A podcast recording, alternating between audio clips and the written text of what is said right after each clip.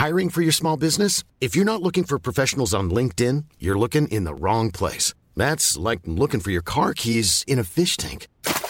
LinkedIn helps you hire professionals you can't find anywhere else, even those who aren't actively searching for a new job but might be open to the perfect role. In a given month, over 70% of LinkedIn users don't even visit other leading job sites. So start looking in the right place. With LinkedIn, you can hire professionals like a professional. Post your free job on linkedin.com slash people today.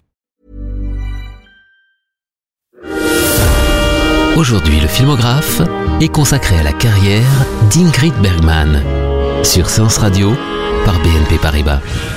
Bonjour Antoine Cyr, bonjour à tous. Aujourd'hui, et la semaine prochaine d'ailleurs, nous allons évoquer la filmographie d'une très grande actrice, une Suédoise à la forte personnalité arrivée à Hollywood à 25 ans et que les plus grands réalisateurs ont fait tourner Alfred Hitchcock, George Cukor, Leo McCarey et dont le parcours cinématographique se confond souvent avec la vie d'une femme libre et parfois amoureuse. C'est bien sûr d'Ingrid Bergman dont nous allons commencer à parler aujourd'hui. Nous poursuivons cette évocation dans le prochain numéro du Filmographe. Lorsqu'Ingrid Bergman arriva à Hollywood, elle avait déjà montré dans les films de Gustav Molander que sous la glace de son éblouissante beauté couvait le feu d'une bouillonnante révolte intérieure. En Amérique, elle secouait les habitudes, s'imposant à contre-emploi, jouant des rôles de résistante, faisant de Bogart un séducteur qu'il n'était guère auparavant, et dénonçant le racisme envers les Noirs. Elle fut célébrée et acclamée, mais lorsqu'elle connut ses premières déconvenues, elle chercha refuge en Italie, où sa collaboration avec Rossellini se transforma vite en histoire d'amour jugée scandaleuse par toute l'Amérique. Capable de jouer en cinq langues, elle avait les moyens de son indépendance vis-à-vis d'Hollywood. Elle y revint pourtant par le chemin de l'Angleterre, mais les regards s'étaient déplacés alors vers de nouvelles vedettes. Reste aujourd'hui l'œuvre exceptionnelle d'une femme splendide, intelligente, engagée, et décidée, quel qu'en soit le prix, à demeurer maîtresse de son destin. Ingrid Bergman, c'est la femme qui a joué deux fois Jeanne d'Arc. Et ça, on ne le fait pas par hasard.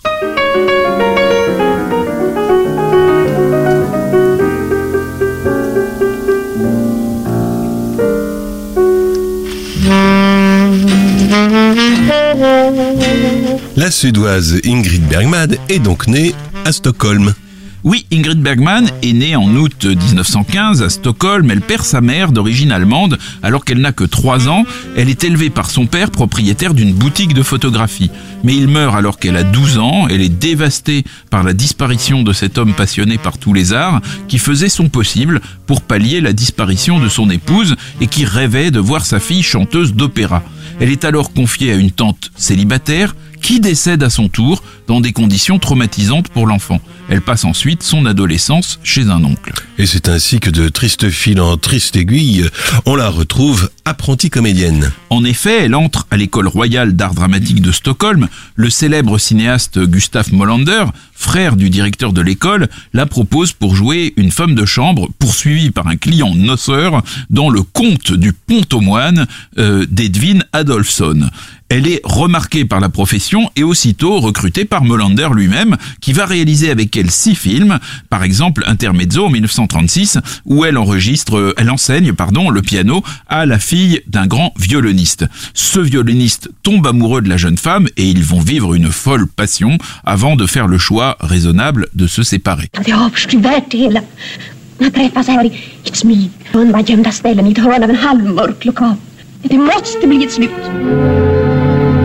Et le tout en suédois, évidemment. Intermezzo est distribué quand même aux États-Unis. Et là, figurez-vous, un film suédois qui arrive aux États-Unis et le Daily News de Los Angeles écrit qu'il s'agit non seulement du, meilleur film suédois, ce qui est une catégorie en soi, mais d'une production supérieure à la plupart des films américains. Non seulement Miss Bergman possède la beauté, qualité assez courante à Hollywood, écrit le journal, mais elle est douée d'une intensité émotionnelle extrêmement rare. La réputation d'Ingrid Bergman est confortée en 1938 par un autre film de Molander, Un visage de femme, où elle incarne Anna Holm, dont la moitié du visage est monstrueusement déformée. Aigrie par sa laideur, elle est un membre redoutable d'une bande de maîtres chanteurs. Après avoir subi une opération qui lui a rendu sa beauté, elle devient honnête et animée par de nobles sentiments. Mais le chef des maîtres chanteurs veut l'obliger à participer à un crime et elle le tue. Le maquillage qu'elle porte au début du film est une réussite et sa capacité à exprimer les variations de son personnage est impressionnante. Molander sera récompensé d'ailleurs pour ce film à la cinquième Mostra de Venise en 1938, année où Leni Riefenstahl remportera, elle, la coupe Mussolini pour ses dieux du stade.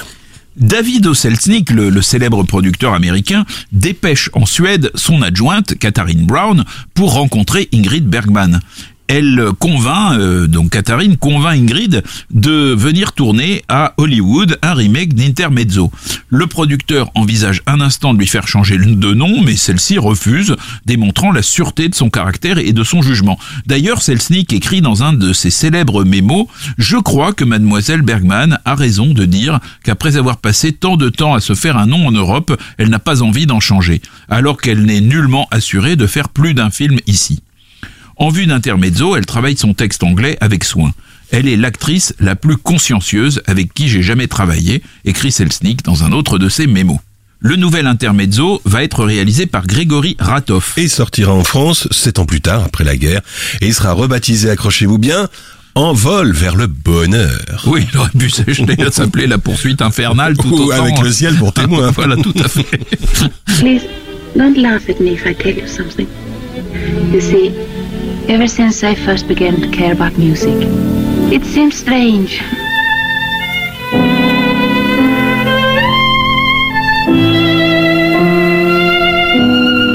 Son premier partenaire euh, hollywoodien, donc Ingrid Bergman, c'est Leslie Howard, qui est à l'époque une grande vedette des drames sentimentaux. C'est d'ailleurs le, nom de Howard qui arrive en premier au générique.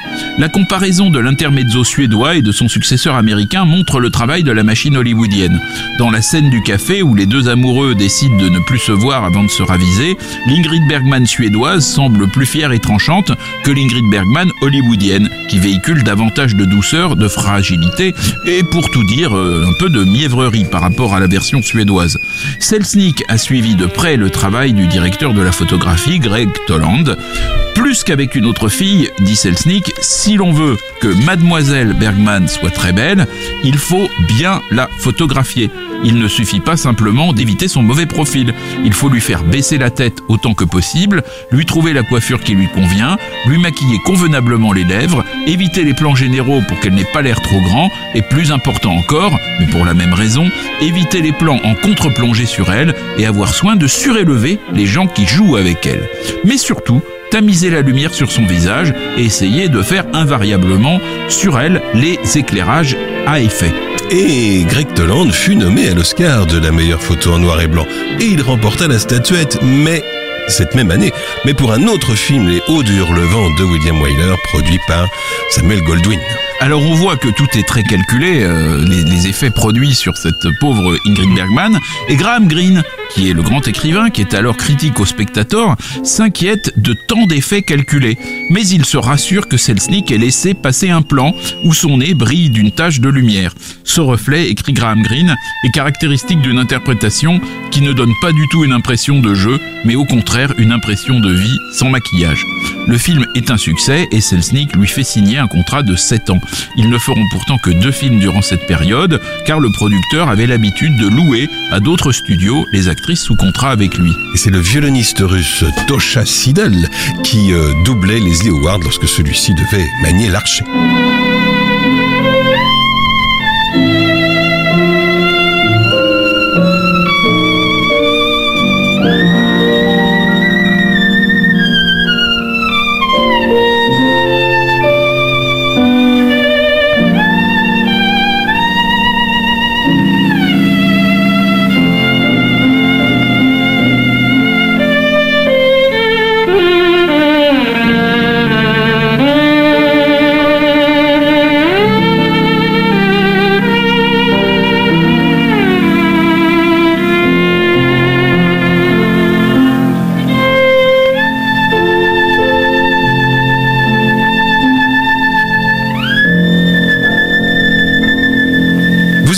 Filmographe sur Séance Radio. Aujourd'hui, c'est à Ingrid Bergman qu'Antoine Cyr s'intéresse. Nous venons de la quitter, nouvelle venue à Hollywood. Rappelons qu'à cette époque, Bergman est mariée depuis 1937 à Peter Aaron Lindstrom, avec qui elle a eu une fille en 1938.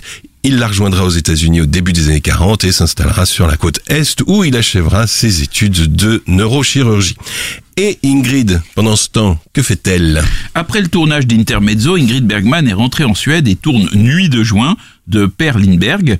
Euh, et Celtic, qui est inquiet de voir sa star piégée en Europe par la guerre, la convainc de retourner en Amérique. Mais pendant de longs mois, il n'a aucun projet pour elle et la comédienne souffre du désœuvrement. Finalement, il la loue à la Columbia pour la famille Stoddard en 1941, un drame sentimental dans lequel elle incarne une gouvernante française. Aux côtés de Susan Howard et de Fairway. Son film suivant, La proie du mort, est produit par la MGM. Pour la première fois, elle incarne une femme affligée d'un mari paranoïaque, que joue Robert Montgomery, qui organise son propre suicide pour faire accuser de meurtre un vieil ami qui est George Sanders. Vous voulez dire le grand George Sanders, qui d'ailleurs croisera à nouveau sa route beaucoup plus tard. Oui, et avec un air là euh, qui, qui, le caractérise. Toujours. Ce film est aujourd'hui considéré comme un grand classique du film noir, mais le tournage en fut chaotique. Le réalisateur W.S. Van Dyke, qui était le réalisateur de Tarzan, ne s'entendait ni avec Robert Montgomery, ni avec Ingrid Bergman. Il faut savoir euh, que euh, Van Dyke était surnommé Woody One Take, qui veut dire Woody One Prise, une prise. Euh, et, donc Ingrid Bergman lui reprochait cette méthode de travail, car Van Dyke, s'il ne tournait qu'une prise, c'est parce qu'il était obsédé par l'objectif d'achever le film dans les délais et dans les budgets. Et ça, bon, bah, Ingrid Bergman, qui était un peu artiste, le lui reprochait, elle lui disait, vous ne nous donnez jamais la possibilité de jouer, vous ne nous donnez jamais de conseils, pourquoi ne mettez-vous pas des patins à roulettes pour aller plus vite d'un endroit à l'autre?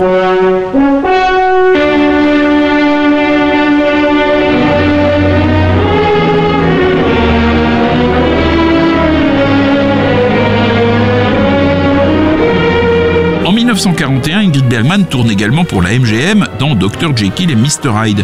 Ce film est réalisé par Victor Fleming, le réalisateur des deux plus grands succès d'Hollywood. Autant n'importe le vent, bien sûr, et Le Magicien d'Oz, tous deux sortis deux ans plus tôt. Pendant la légendaire année 1939. Absolument. Cette fois, l'entente est parfaite. Initialement, Ingrid Bergman devait être Béatrix, la fiancée vertueuse du savant dévoyé, tandis que Lana Turner, pur produit de la MGM, aurait été la serveuse Ivy que euh, le docteur Jekyll, Spencer Tracy, secourt un soir dans les brouillards de Londres et que, devenu euh, l'infâme Mr. Hyde, il assassinera. Ingrid Bergman insiste auprès du réalisateur pour qu'il intervertisse son rôle avec celui de Lana Turner, ce qui place les deux actrices finalement en situation de contre-emploi.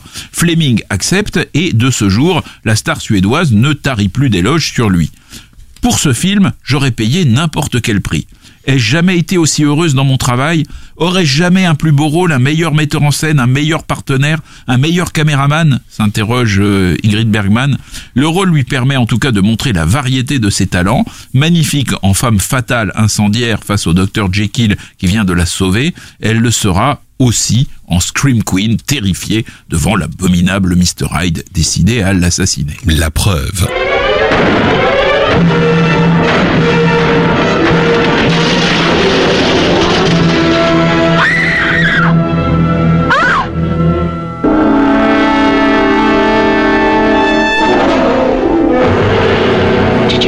Dr. Jekyll was falling in love with you?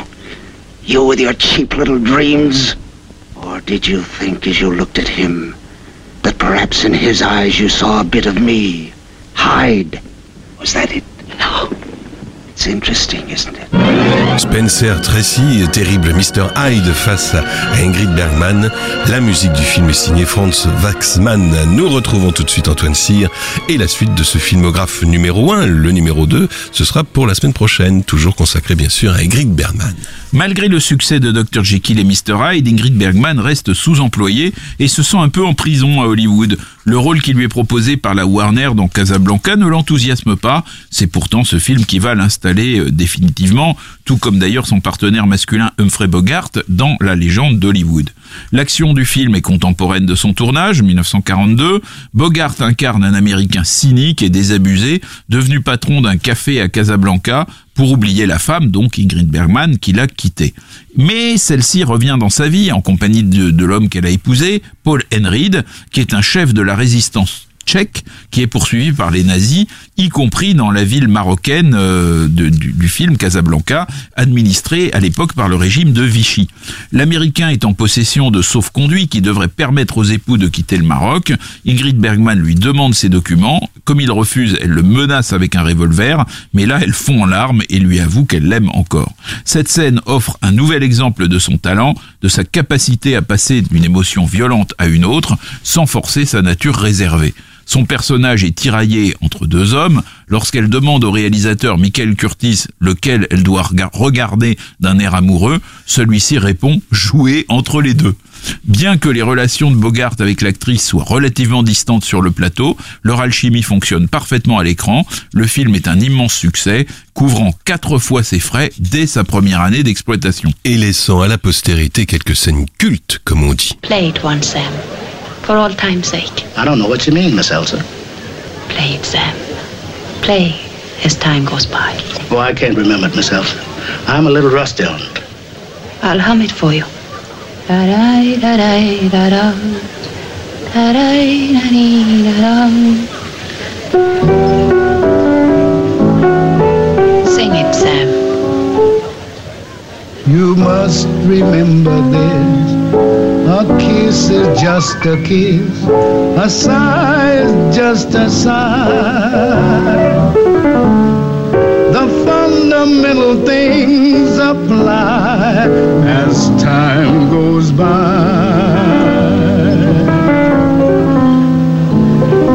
And when two lovers woo, they still say I love you. On that you can rely.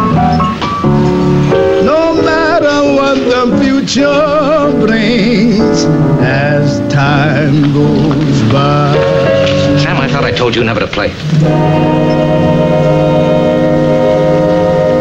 Et oui, la fameuse scène du Play it again, Sam, phrase célébrissime, mais en fait jamais prononcée par Ingrid Bergman. Elle dit Play it on, Sam, play it, Sam, play it, sing it, Sam, mais jamais elle ne dit Play it again, Sam. C'est la magie du cinéma. Casablanca recevra l'Oscar du meilleur scénario, du meilleur réalisateur et finalement du meilleur film. Oui, Casablanca reçoit trois Oscars, mais aucun de ses acteurs n'est récompensé.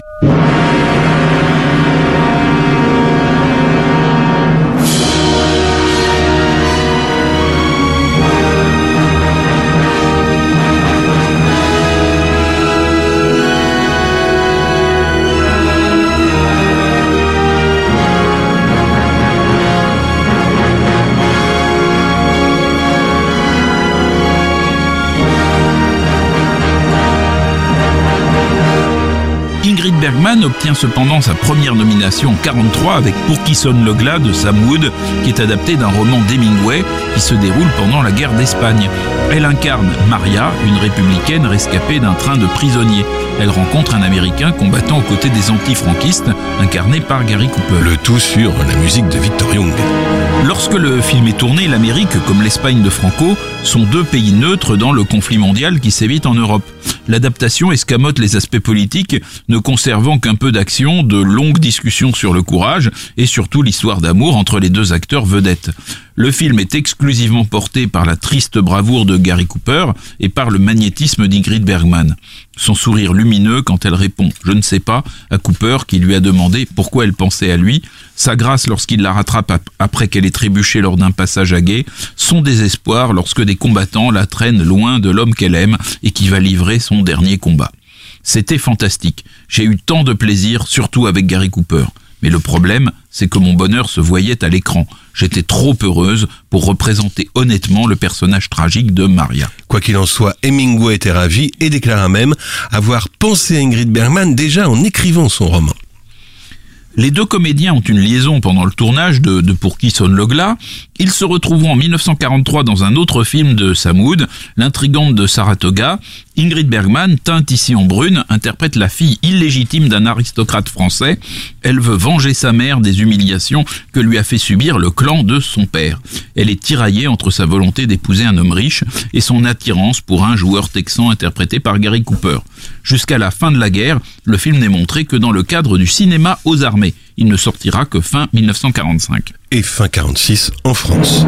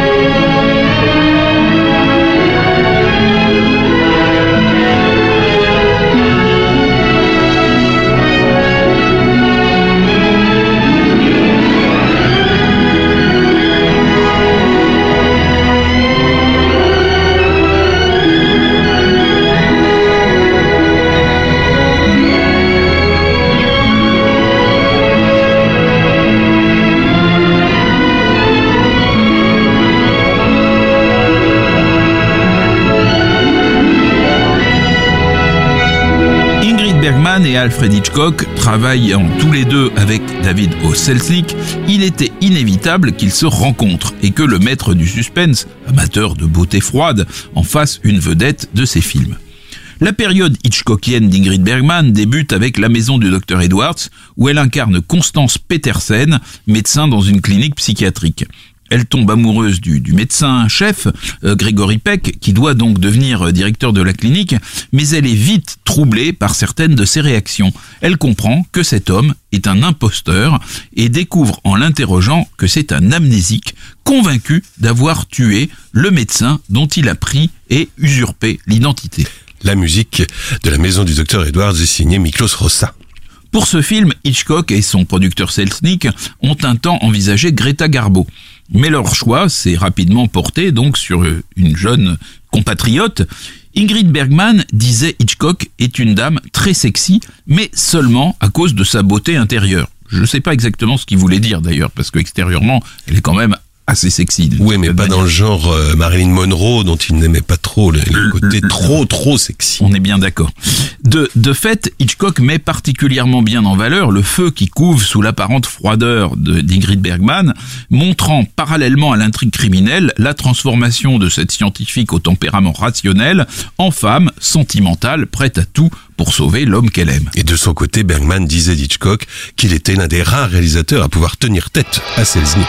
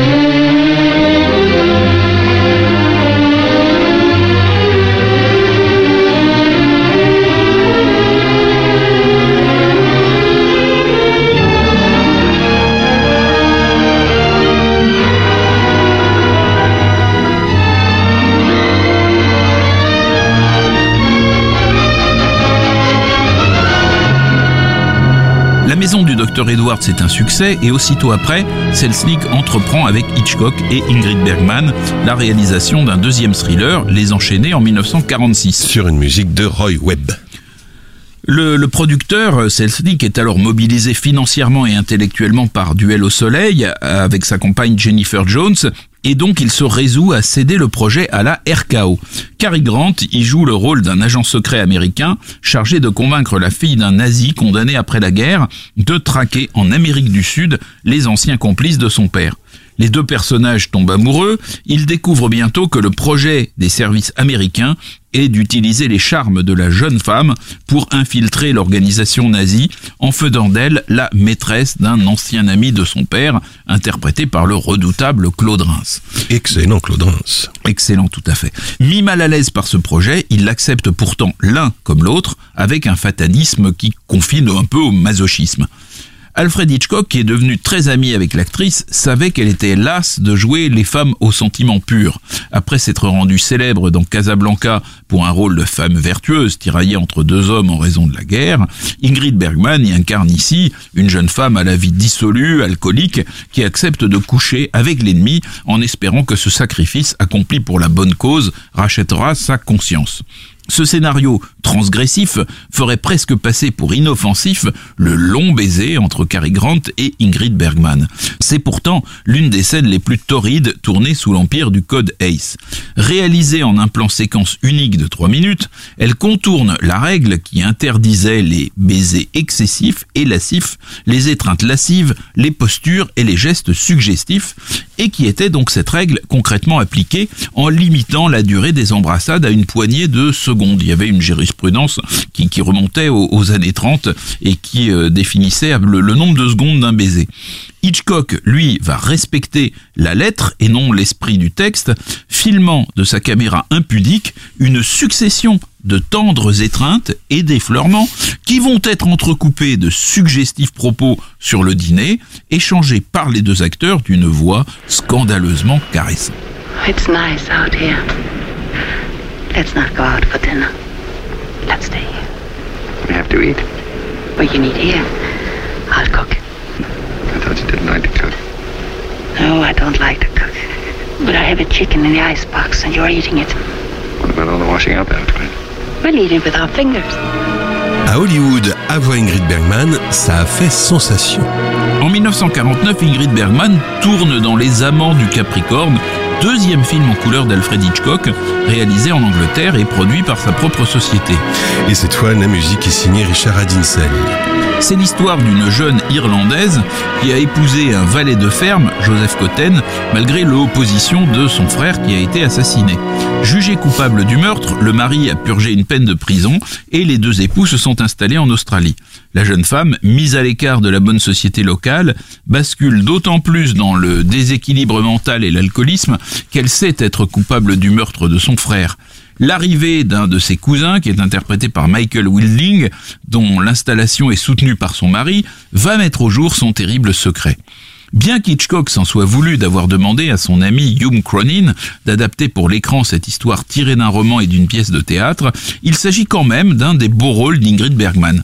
Derrière son visage un peu figé, on imagine volontiers ses tourments. La mise en scène virtuose d'Hitchcock, qui lui imposa notamment un plan séquence de plus de 8 minutes lorsqu'elle fait ses aveux, y est pour beaucoup. Les exigences d'Hitchcock épuisèrent Ingrid Bergman, mais si ce film fut leur dernier ensemble, c'est surtout parce que l'actrice venait de rencontrer Roberto Rossellini, avec qui elle allait vivre le tournant de sa vie privée et de sa carrière. Les Amants du Capricorne était le 39e long métrage d'Hitchcock et ce fut un échec. Les banques qui n'avaient pas récupéré leur mise de fonds confisquèrent le négatif qui passa ainsi de longues années euh, dans l'un de leurs épais coffres-forts. Voilà pourquoi il fut invisible très longtemps. Seul Henri Langlois à la Cinémathèque à Paris en, projetait une copie de temps en temps. Dans les années 80 qu'on a pu le revoir comme euh, le crime était presque parfait, etc., etc. C'est avec Georges Cukor qu'Ingrid Bergman connaît la grande consécration de l'Oscar pour Antise. Sur cette étrange musique de Pronislo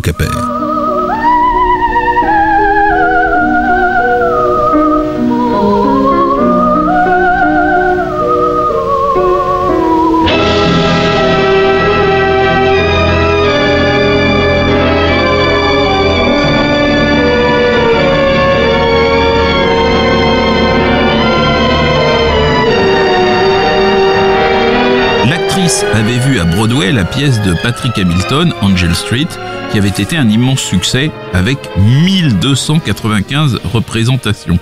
Elle rêvait d'incarner à l'écran cette Paula Alquist, une jeune femme impressionnable qui épouse sans le savoir l'assassin de sa tante. L'homme en question, cet assassin, Charles Boyer, veut habiter dans la maison familiale de sa victime pour y dénicher les bijoux qu'il n'avait pas trouvés à l'époque du crime. Donc une fois installé, il cherche obsessionnellement le trésor, et là il pousse sa femme à la folie en s'appuyant sur une servante effrontée, Angela Lansbury, et en lui faisant croire qu'elle vole ou déplace des objets sans s'en rendre compte. Seule l'intervention d'un policier astucieux et amoureux de Paula, qui est joué par Joseph Cotten, permettra de la sauver. C'est en jouant euh, cet effronté soubrette qu'Angela Lansbury, 19 ans, fit ses débuts au cinéma. La machination du mari ne fonctionne que parce que son épouse, tout en étant saine d'esprit, est à la fois une nature exaltée et une personne aisément manipulable. Dès les premières séquences du film, qui montrent l'abattement de Paula Alquist partant pour l'Italie après le meurtre de sa tante, on comprend qu'Ingrid Bergman va interpréter une femme fragile. Elle excelle dans ce personnage, décorché, manquant d'assurance, qui répond à l'accusation de folie par des comportements s'apparentant justement à de la démence. Ce rôle sur le fil du rasoir est subtil et les explications données par Cucor sur le plateau le sont aussi. Ingrid Bergman se dit quelquefois désorientée, faisant les gros yeux au réalisateur pour lui faire comprendre qu'il la noie sous trop de détails, rendant ses directives inopérantes. Cucor achève le film en limitant de ce fait ses consignes, et là quand même le résultat est très très admirable. Et vaudra à Ingrid Bergman le premier Oscar de sa carrière.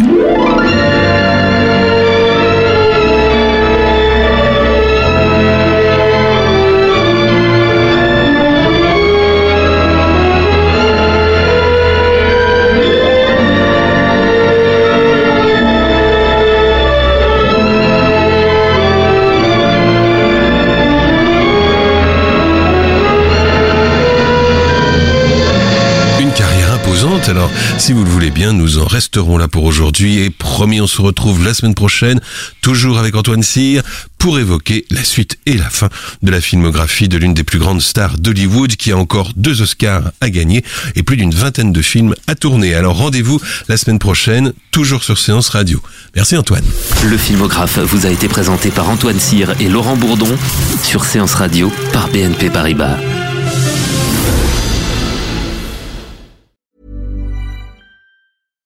Deserves the best, and there's no better place to shop for Mother's Day than Whole Foods Market. They're your destination for unbeatable savings, from premium gifts to show-stopping flowers and irresistible desserts. Start by saving 33% with Prime on all body care and candles. Then get a 15-stem bunch of tulips for just $9.99 each with Prime. Round out Mom's menu with festive rosé, irresistible berry chantilly cake, and more special treats. Come celebrate Mother's Day at Whole Foods Market.